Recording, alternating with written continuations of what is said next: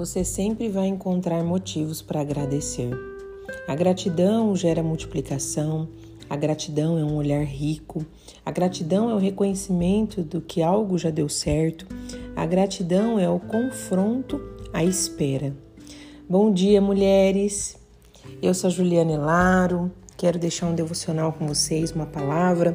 Hebreus 13, 5 diz: Sejam gratos e contentes, pois Deus mesmo Disse: Nunca o deixarei, nunca o abandonarei. Uma promessa ligado a um comportamento de gratidão. Você é grata e vive debaixo de uma promessa.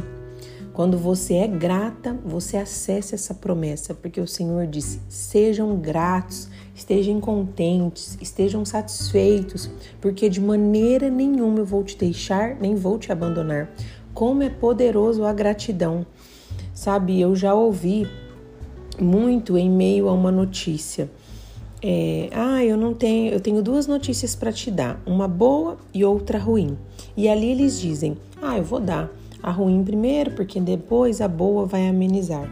Na verdade, é que sempre existirá um motivo para agradecer.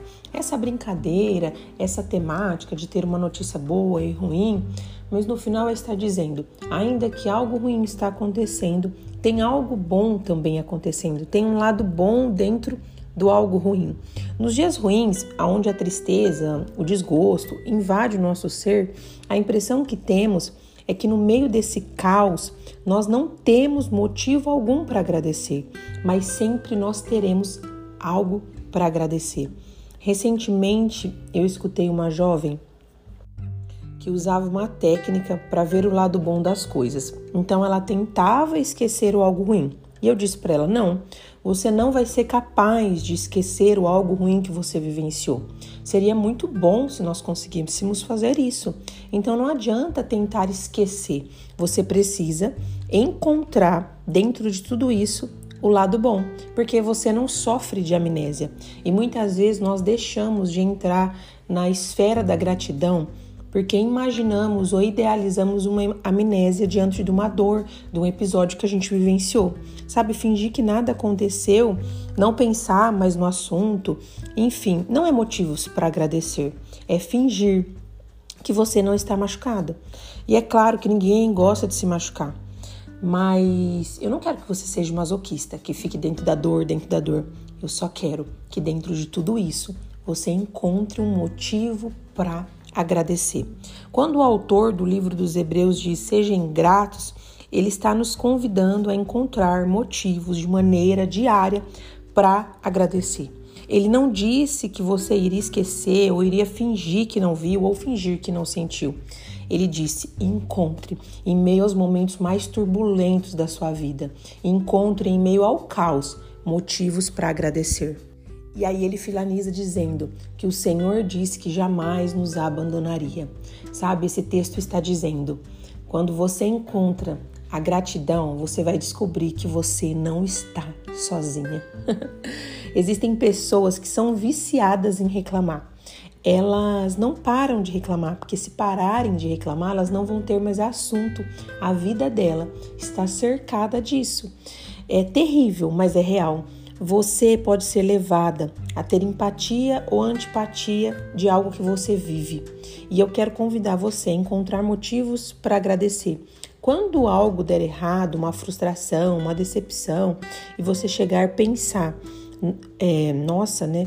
Que cenário eu estou vivendo, que dor. Eu quero te convidar a pensar em algo diferente. Poderia ter sido pior?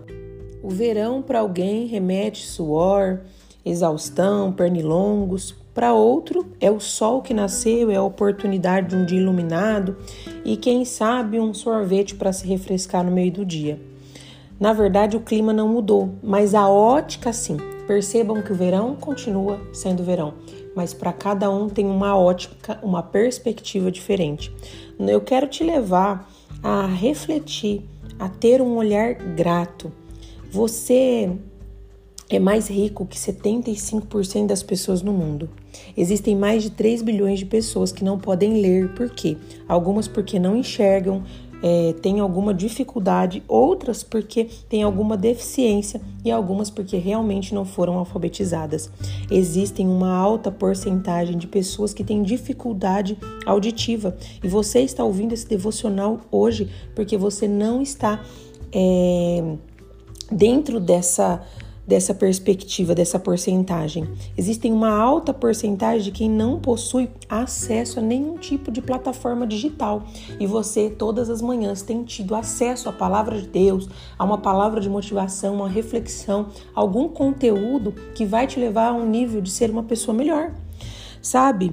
Eu listaria aqui facilmente tudo aquilo que você foi poupada, é, tudo aquilo que você não se encaixa tudo aquilo que você não está inserida como motivo suficiente para agradecer. Mas eu quero deixar essa tarefa para você mesma, analisar tudo aquilo que você já vive, tudo aquilo que você já viveu, tudo aquilo que você já superou, tudo aquilo que você já acessou, que são motivos suficientes para você agradecer. Você sempre vai encontrar motivos para agradecer. Amém? Fique com essa palavra e eu desejo para vocês um ótimo dia.